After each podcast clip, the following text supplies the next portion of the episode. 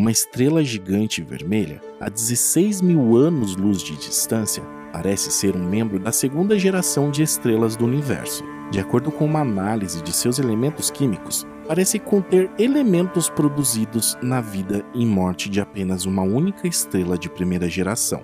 Portanto, com a sua ajuda, podemos encontrar a primeira geração de estrelas já nascidas, das quais nenhuma ainda foi vista ou descoberta.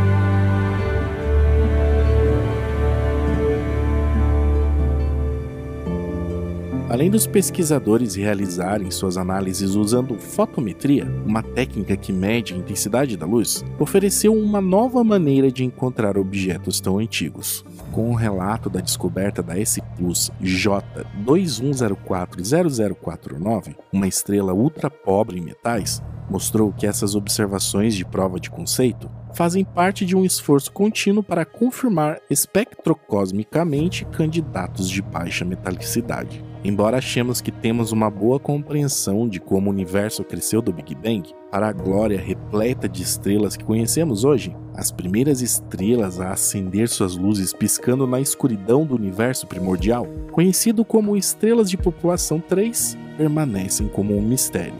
Geração de estrelas.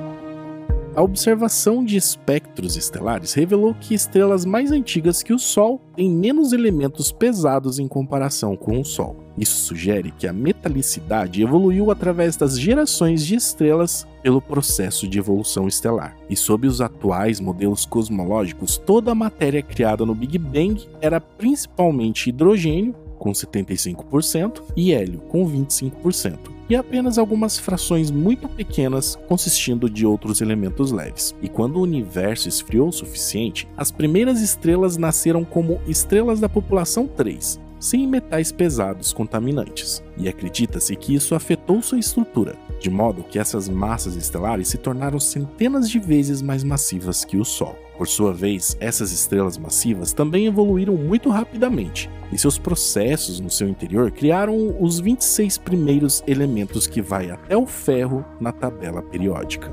Formação das estrelas observáveis. As estrelas mais antigas observadas, conhecidas como população 2, possuem metalicidades muito baixas, e à medida que nasceram gerações subsequentes de estrelas, elas enriqueceram mais com o metal, pois as nuvens gasosas das quais se formaram receberam a poeira rica em metal fabricada pelas gerações anteriores. E quando essas estrelas morreram, elas retornaram material enriquecido com o metal ao meio interestelar através de nebulosas e supernovas planetárias, enriquecendo ainda mais as nebulosas das quais as estrelas mais recentes se formaram. Estrelas mais jovens, incluindo o Sol, são atualmente o tipo de estrelas com maior conteúdo de metal e são chamadas de estrelas de população 1, e ao mesmo tempo o caminho para encontrar as estrelas de população 2 e as gerações seguintes após a população 3.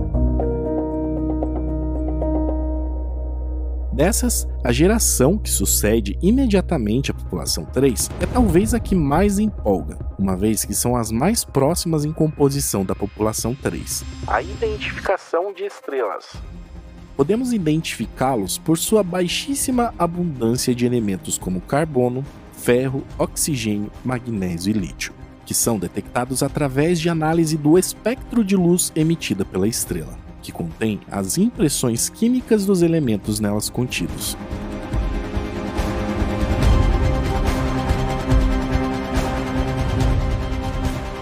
Antes da existência das estrelas, não haviam esses elementos pesados. O universo era uma espécie de sopa turva composta principalmente de hidrogênio e hélio. Quando as primeiras estrelas se formaram, é disso que elas deveriam ter sido formadas também. E através do processo de fusão termonuclear em seus núcleos, que os elementos mais pesados foram formados.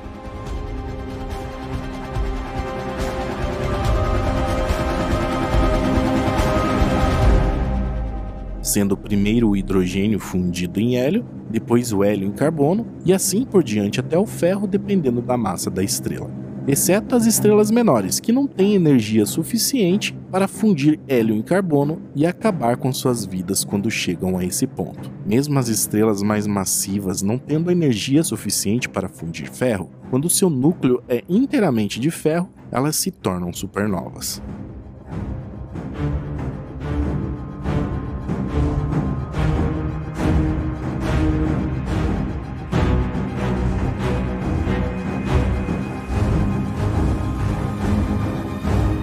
Essas explosões cósmicas colossais vomitam todo esse material fundido no espaço próximo. E além disso, as explosões são tão energéticas que geram uma série de reações nucleares que forjam elementos ainda mais pesados, como o ouro, prata, tório e urânio.